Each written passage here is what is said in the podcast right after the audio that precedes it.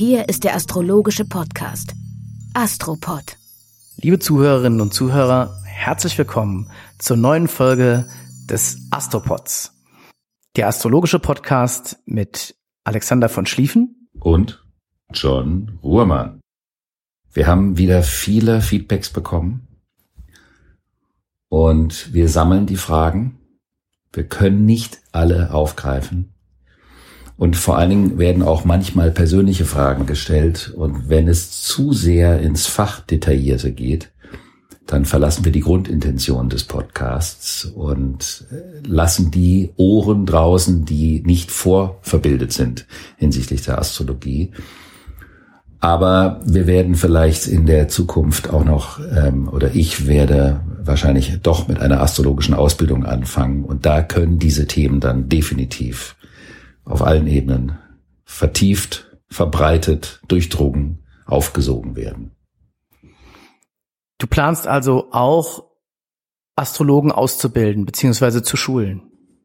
Das habe ich ja jahrelang früher gemacht an Institutionen, die an diesen deutschen Astrologenverband gekoppelt waren und auch andere, vor allen Dingen in London, viele, viele Jahre. Und dann habe ich damit viele Jahre aufgehört. Aber jetzt kommt halt so eine neue Welle, auch von einer neuen Generation, die unbedingt Astrologie verstehen möchten und lernen möchten. Und äh, ich bin praktisch so ein bisschen in der Situation, dass ich auf eine charmante Art und Weise dazu verführt werde.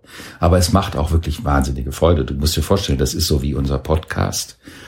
Nur man geht da noch mehr in fachliche Details ein und reflektiert es noch mehr und ähm, das macht einfach eine ganz große Freude, weil Astrologie halt gigantisch toll ist. Even when we're on a budget, we still deserve nice things. Quince is a place to scoop up stunning high-end goods for 50 to 80% less than similar brands. They have buttery soft cashmere sweaters starting at $50, luxurious Italian leather bags, and so much more. Plus, Quince only works with factories that use safe, ethical, and responsible manufacturing. Get the high-end goods you'll love without the high price tag with Quince. Go to quince.com/style for free shipping and 365-day returns. Ich finde die Initiative sehr gut und äh, würde mich auch sehr dafür interessieren, vor allen Dingen über interdisziplinäre Möglichkeiten mit der Astrologie, weil ich glaube, dass die Astrologie als Sterndeutungskunst ganz interessante Hinweise hat. Natürlich, selbstverständlich. Und darum geht's ja auch in unserem Podcast. Und schönerweise auch nicht nur für Laien, sondern offensichtlich auch für Leute, die sich richtig tiefergehend für die Astrologie interessieren. Ja, wir haben auch viele Ohren, die uns lauschen, die in Ausbildung sich befinden oder die selber seit vielen Jahren Astrologie betreiben und die sich trotzdem dort Inspiration abholen, was uns natürlich auch besonders freut. Aber es werden auch viele Menschen, das ist wirklich interessant, äh, in den Podcast gezogen, die sich vorher mit dem Thema überhaupt nicht beschäftigt haben oder an dem Thema kein Interesse hatten. Was natürlich auch nett ist. Es sind alle willkommen. Und jetzt natürlich zum wesentlichen Punkt in unserem Podcast. Wir wollen uns damit beschäftigen, was uns diese Woche astrologisch bevorsteht. Und das haben wir im Grunde genommen schon indirekt ein bisschen eingeleitet, denn am 5. September gibt es einen harmonischen, einen charmanten Aspekt zwischen dem Merkur, der was mit der Kommunikation zu tun hat, und der Venus. Und das ist ein guter Zeitpunkt, um eventuell vorher stattgefundene Uneinigkeiten wieder in ein Gleichgewicht zu bringen. Das ist auch ein charmanter Moment, wenn man sich in jemanden verliebt hat, einen ersten Annäherungsversuch zu machen. Da gab es mal so eine ganz charmante Geschichte früher bei Asterix und Obelix. Da hat Obelix sich in eine junge Dame verliebt und dann mit hochroter Birne stand er vor ihr und hat ihr dann mit einem ausgestreckten Arm ein kleines Rudel Blümchen ins Gesicht gehalten. Das kann man unter einer solchen Konstellation durchaus ein klein bisschen eleganter als Obelix machen. Trotzdem hat ja Obelix diesen unfassbaren Charme und die Dame ist ihm ja damals vermutlich auch erlegen. Dafür ist diese Konstellation gut. Sie ist auch gut zu reflektieren, wo war ich vielleicht in meinem Denken oder in meiner Sprache, in dem, in der Kommunikation zu extrem? Und wo könnte ich eben durch ein Blümchen vielleicht wieder was wettmachen? Dieses Thema wird dann uns aber auch noch viele Wochen, und zwar bis zum Monatsende, begleiten. weil justamente nachdem der Merkur, der ja sehr schnell sich äh, bewegt auf seiner Umlaufbahn, nachdem er die Venus geküsst hat, geht er in ihr Zeichen, nämlich in die Waage. Der war ja vorher die ganze Zeit in der Jungfrau und ist dann ab dem 5. September in dem Zeichen, was von Venus beherrscht wird, nämlich Waage. Und da geht es auch oder noch viel mehr als nur in dem Augenblick um die Ausgewogenheit des Denkens und vor allen Dingen des Argumentierens.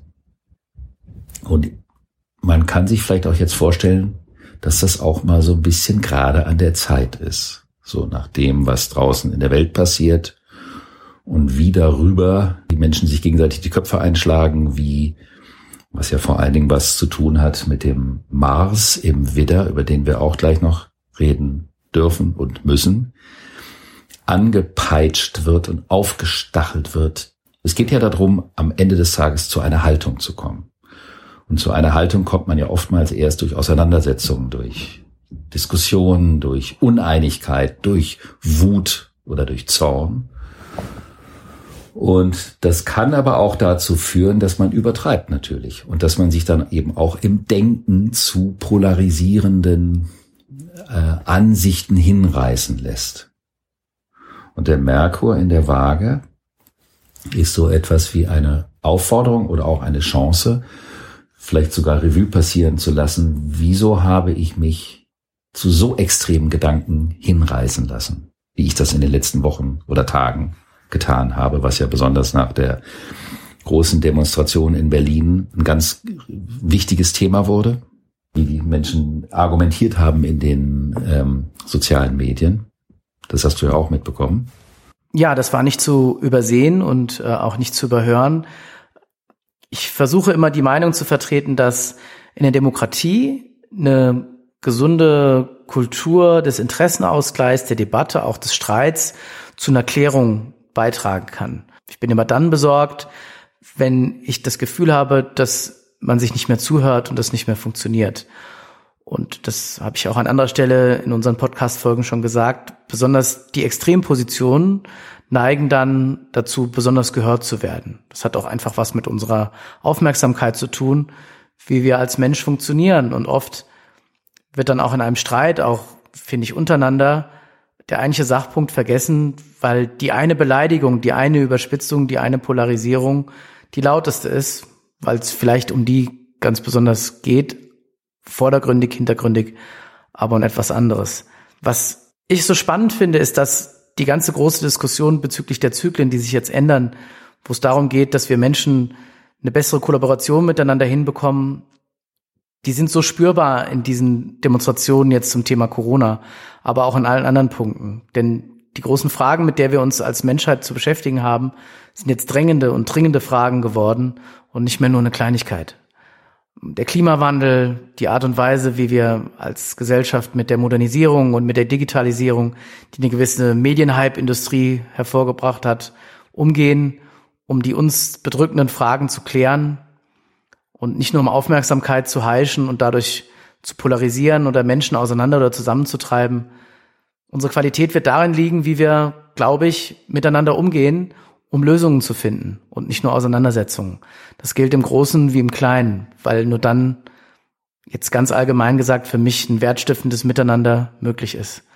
Und deswegen fand ich es richtig, dass die Demonstrationen nicht verboten wurden, genauso wie ich es richtig finde, dass man sie auflöst, wenn sie zum Großen und Ganzen nur noch Negatives beizutragen haben.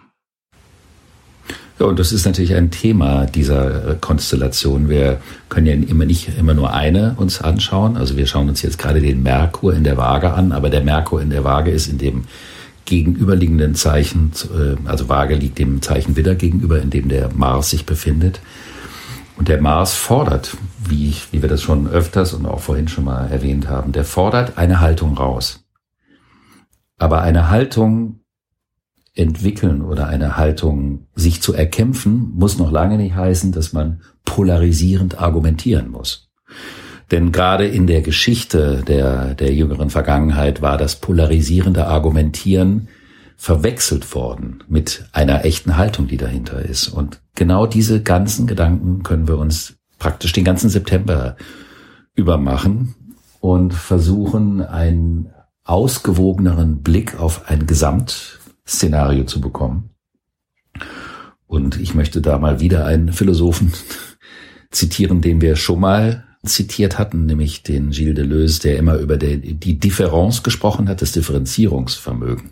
Das ist einer der wesentlichen Bestandteile der Demokratie, der Multikulturalität und des Pluralismus ist, dass man einfach unterscheidet. Und dazu lädt uns der Merkur für viele Wochen ein. Und das kann man auf der globalen Ebene, sollten wir auf jeden Fall auf der globalen Ebene tun, aber auch im privaten Miteinander ist es eine Zeit des Revue passieren lassens. Wo könnten meine Gedanken ein wenig mehr Milde und auch Eingehen auf die Gedanken des anderen erfordern. Das heißt aber nicht, dass man auf die Gedanken der Falschen eingehen sollte. Das ist ganz klar zu differenzieren. Dann haben wir eine weitere Konstellation, die beginnt einen Tag später, am 6. September. Das ist ein vollkommen anderes Thema, aber die Themen sind ja doch alle miteinander verbunden. Nämlich die Venus geht in das Zeichen Löwe.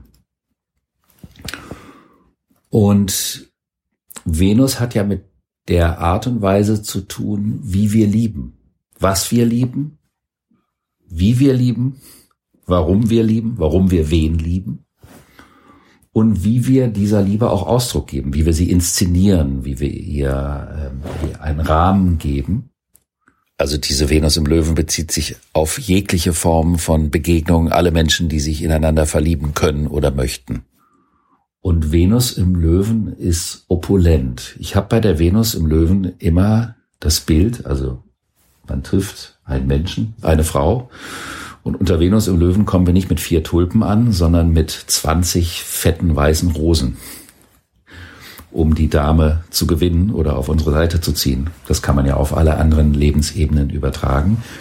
Die Venus im Löwen möchte die vollherzige Identifikation mit dem, was uns wichtig ist, was uns wert ist und wie wir lieben. Und das bedeutet auch, es geht um die Resonanz, um die Wertschätzung.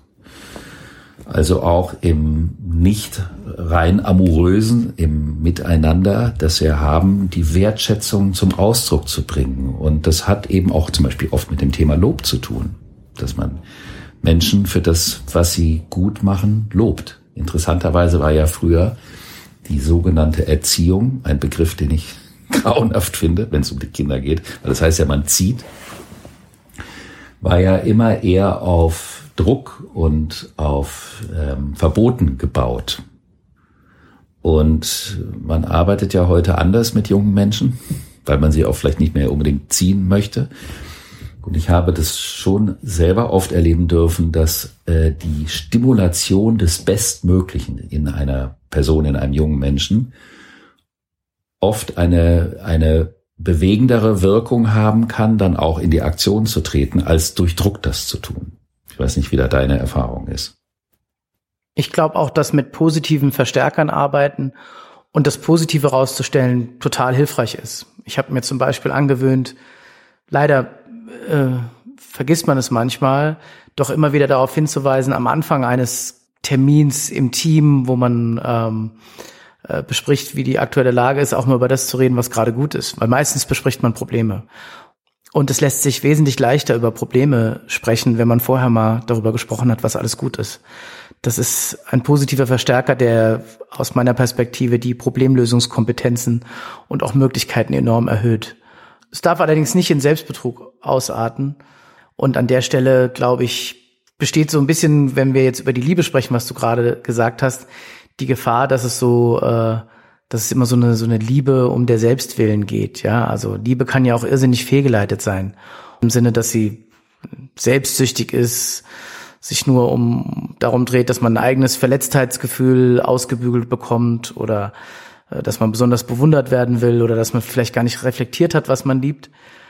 Was sagt uns denn die Astrologie an der Stelle? Ist dann quasi die Liebe, die sich rückversichert, die auch sich klar macht, warum das Richtige in dieser Merkur-Konstellation? Also das ist ein gutes Argument. Die Venus im Löwen verleitet auch zur narzisstischen Liebe. Also man erhöht sich gegenseitig, weil wenn ich meinen Gegenüber erhöhe, Und wenn ich, wenn mein Partner das Großartigste ist, was es gibt, wo gibt auf der Welt, wie die Kinder manchmal sagen, dann erhöhe ich mich ja gleichzeitig mit. Also natürlich ist der Schatten von dieser Konstellation die aufgesetzte Selbstüberhöhung oder Selbsterhöhung. Und darauf sollte man Acht geben in dieser langen Phase.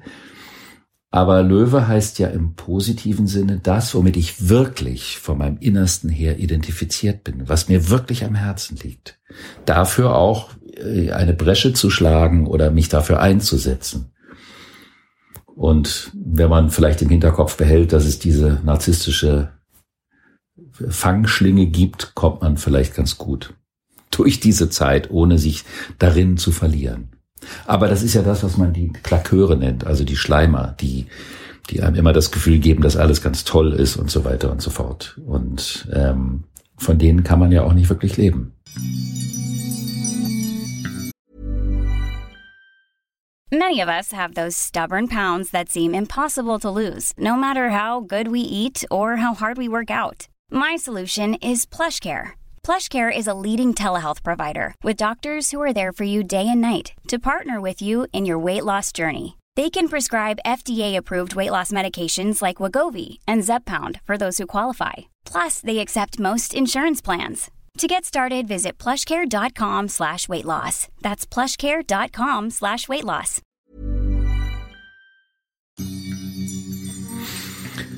Dann haben wir am 9. September einen harmonischen Aspekt zwischen der Sonne in der Jungfrau und dem Jupiter im Steinbock.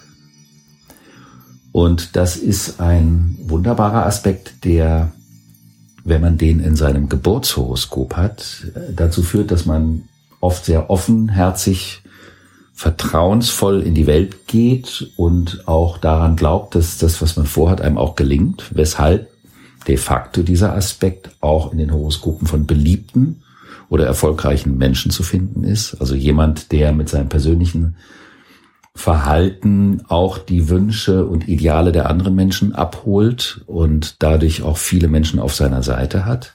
Das ist ja jetzt hier nur für ein paar Tage, aber das Entscheidende ist, es ist beides im Element Erde. Jungfrau ist Erde, die Sonne in der Jungfrau und Jupiter im Steinbock ist auch Erde. Und das bedeutet, es geht um einen Vertrauensschub, um eine zarte Euphorie, nicht hinsichtlich meiner Großartigkeit, das wäre beim Feuer so, um diese Venus im Löwen nochmal aufzugreifen, sondern hinsichtlich dessen, was machbar sein soll. Denn das Schöne am Zeichen Jungfrau ist ja, dass es sich auf die Konkretisierung und die Organisierung der ganzen Teile bezieht, damit ein Projekt umsetzbar und realisierbar und infolgedessen auch erfolgreich sein kann. Das heißt also, diese Zeit und eine so eine Tageskonstellation ist zwar jetzt am 9. September akut, aber die wirkt schon vor und die wirkt auch noch zwei, drei Tage nach. Ist also ein guter Zeitpunkt, um einem laufenden Projekt einen neuen Elan zu geben, vielleicht eine kleine neue Perspektive dazu zu bringen, die sollte nicht zu abgehoben sein, sondern weil es im Element Erde ist, also sich im Rahmen des vorher schon pragmatisch Machbaren halten. Aber es kann halt auch äh, bedeuten, dass etwas, was man vorher aus Pragmatismus noch nicht für möglich hielt, jetzt vielleicht doch möglich sein kann. Und die Konstellation ist auch sehr schön dafür geeignet, um Menschen für die Dinge gewinnen zu können, die man vorhat, also andere Menschen begeistern zu können. Es ist, ist ein angenehmer Aspekt.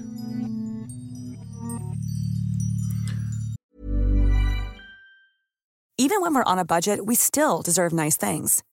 Quince is a place to scoop up stunning high-end goods for 50 to 80% less than similar brands. They have buttery soft cashmere sweaters starting at $50, luxurious Italian leather bags, and so much more. Plus, Quince only works with factories that use safe, ethical, and responsible manufacturing. Get the high-end goods you'll love without the high price tag with Quince. Go to quince.com/style for free shipping and 365-day returns. Am 10. September wird der Planet, der uns jetzt monatelang mit seiner Spannung begleitet, nämlich der Mars, der Kämpfer, der wird rückläufig. Wir haben über dieses Phänomen schon des Öfteren gesprochen. Ich erwähne es nur noch mal ganz, ganz kurz für diejenigen, die vielleicht dieses Mal das erste Mal zuhören. Rückläufigkeit ist ein astronomisches Phänomen, wenn ein Planet, der sich innerhalb der Bewegung des betroffenen Planeten, also auf einer inneren Bahn befindet, wenn der den überholt. Wenn der also plötzlich an dem äußeren Planeten auf seiner inneren Bahn vorbeizieht, dann ergibt sich ein Effekt wie im Bahnhof, zwei Züge nebeneinander und der eine fährt los und man weiß dann gar nicht, fährt der andere los und ich bleibe stehen oder fahre ich los und der andere bleibt stehen. Und das ist dieses berühmte Rückläufigkeitsphänomen. Und das heißt, dass also eine Bewegung, die nach vorne geht, für eine geraume Zeit, in diesem Falle bis zum 14. November, eine Pause einlegen sollte. Und beim Mars geht es ja um die Positionierung. Und wir haben den Mars jetzt gehabt in ganz extremen Konstellationen im August, nämlich mit dem Jupiter zuerst und dann mit dem Pluto. Und da haben wir über das Thema Hass und unterdrückte Gewalt oder eine gewaltige Wandlung hin zum Durchbruch des wirklich Notwendigen und Mars-Saturn ist äh, Gewalt und Widerstand, also Energie und Widerstand, nicht Gewalt und Widerstand. Daraus kann aber Gewalt entstehen. Also der Einzelne sieht sich wie vor einer Betonwand, an der er scheitert und das äh, kann ja dazu führen, dass man wahnsinnig wütend wird. Und diese Extreme haben wir ja in den letzten Wochen auch in der Welt beobachten können. Und zwar nicht nur in Berlin, äh, sondern auch in Belarus gehen die Leute auf die Straße. Es gab eine Erinnerungskonstellation an Martin Luther King. In Washington gab es auch eine Riesendemonstration, die allerdings eine astrologisch spannende Konnotation hat, die wir gegebenenfalls zu einem anderen Zeitpunkt nochmal aufgreifen können. Und ähm, es ging also darum, nach vorne zu preschen. Das Ziel meiner astrologischen Meinung nach, also die Art, wie ich das deute, ist, dass der Mars im Widder die Geburtswehen der neuen Epoche symbolisiert und dass es jetzt viele Spannungen braucht, damit uns bewusst wird, dass wir eine Haltung einnehmen müssen. Und diese Haltung entsteht durch Reibung. Und wir haben ja auch über den Merkur in der Waage gesprochen. Die Haltung muss nicht durch polarisierendes Denken und Argumentieren entstehen, aber durch ein Hin und Her abwägen, durch ambivalente Gefühle, durch das, was ich finde, was geht, was nicht geht. Und wir befinden uns nach wie vor in einem großen Spannungsfeld und die Energien gingen jetzt so nach vorne. Wir wollen uns bestimmte Dinge nicht mehr bieten lassen zum Beispiel. Aber beim Mars geht es auch nicht immer nur darum, was wollen wir nicht. Es geht vor allen Dingen auch darum, wofür stehe ich? Also wofür möchte ich kämpfen? Welches sind die Werte, für die ich einstehe? Und bis zum 14. November findet also dann eine gewisse Energiepause statt, was nicht heißt, dass in der Zeit keine Spannungen stattfinden. Die werden definitiv stattfinden. Aber die Zeit dient der Reflexion.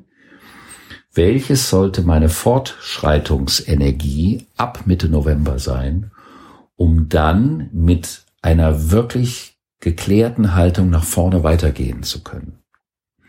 Und das kann bedeuten, dass in dieser Zwischenzeit, und diese, in dieser Zwischenzeit werden wir euch ja begleiten mit unserem Podcast, wenn also der Mars in seiner Rückläufigkeitsphase nochmal auf Jupiter, nochmal auf Pluto, nochmal auf Saturn trifft. Wenn es dann soweit ist, wird das definitiv auch wieder zu eskalativen Momenten führen, die aber zu diesen Geburtswehen gehören, die aber immer noch einen reflektiven Charakter haben, aus denen man dann erst ab Mitte November, Dezember seine finalen Schlussfolgerungen ziehen kann. Und das große Finale bezüglich dieses neuen Luftreichs wird dann sowieso erst im Januar stattfinden. Als großer Fan der Geschichtswissenschaft beschäftige ich mich viel mit dem Gedanken, wie in Zukunft einmal über diese Zeit hier geschrieben wird, in dem diese große Corona-Herausforderung auf die gesamte Weltgemeinde geprallt ist und ähm, man, ich sag mal, in der Form wie noch nie zuvor mal von der spanischen Grippe abgesehen, eine weltweite Pandemie im Weltbewusstsein verarbeiten musste. Wenn man jetzt in die Geschichte zurückschaut, dann sieht man immer wieder ähm, und fragt sich, wie konnten die Menschen so denken oder wie war die Sichtweise der Menschen damals? Und ich frage mich, wie man auf uns zurückblicken wird, auf die Art und Weise, wie wir mit der jetzigen Situation umgehen, ob man sagen wird, Das haben die grundsätzlich richtig gemacht oder das konnten sie nicht richtig machen. Ich glaube, dass es viel komplizierter ist, als sich so manche Verschwörungstheoretiker in einfachen Lösungen vorstellen. Die ganze Sache ist sehr komplex und ich denke, dass astrologisch super erklärt die aktuelle Krise ein ganz klarer Trittstein in die Zukunft der ganzen Weltbevölkerung ist, vor dem Hintergrund der drängenden Menschheitsfragen. Wie gehen wir mit dem Klimawandel um? Wie gehen wir damit um, dass die Welt ein riesiges Dorf geworden ist und nationale Lösungen allein nicht mehr funktionieren, sondern nur scheinbar? Wie gehen wir mit einer neuen Form der digitalen Demokratie und Medienwirklichkeit um? Und was machen wir daraus, damit es für eine möglichst große Zahl an Menschen sinnvoll und frei funktionieren kann, ein ordentliches Leben zu führen? Ich hoffe, dass wir zumindest in dem Versuch, dass wir sagen, wie wir es hier aufführen, gute Gründe gibt, abzuwägen und weiterzumachen, einen kleinen Beitrag leisten können, dass es eine gute Zukunft wird. Weil daran glaube ich immer fest, dass das immer möglich ist. Vive la différence. Genau. Es lebe der Unterschied. sehr schön. Ich danke dir sehr und ich freue mich schon auf die nächste Folge. Und wir wünschen unseren Zuhörerinnen und Zuhörern eine wunderbare Woche. Schöne Gedanken, wunderbare Gefühle und opulente Liebeseindrücke. Bis nächste Woche.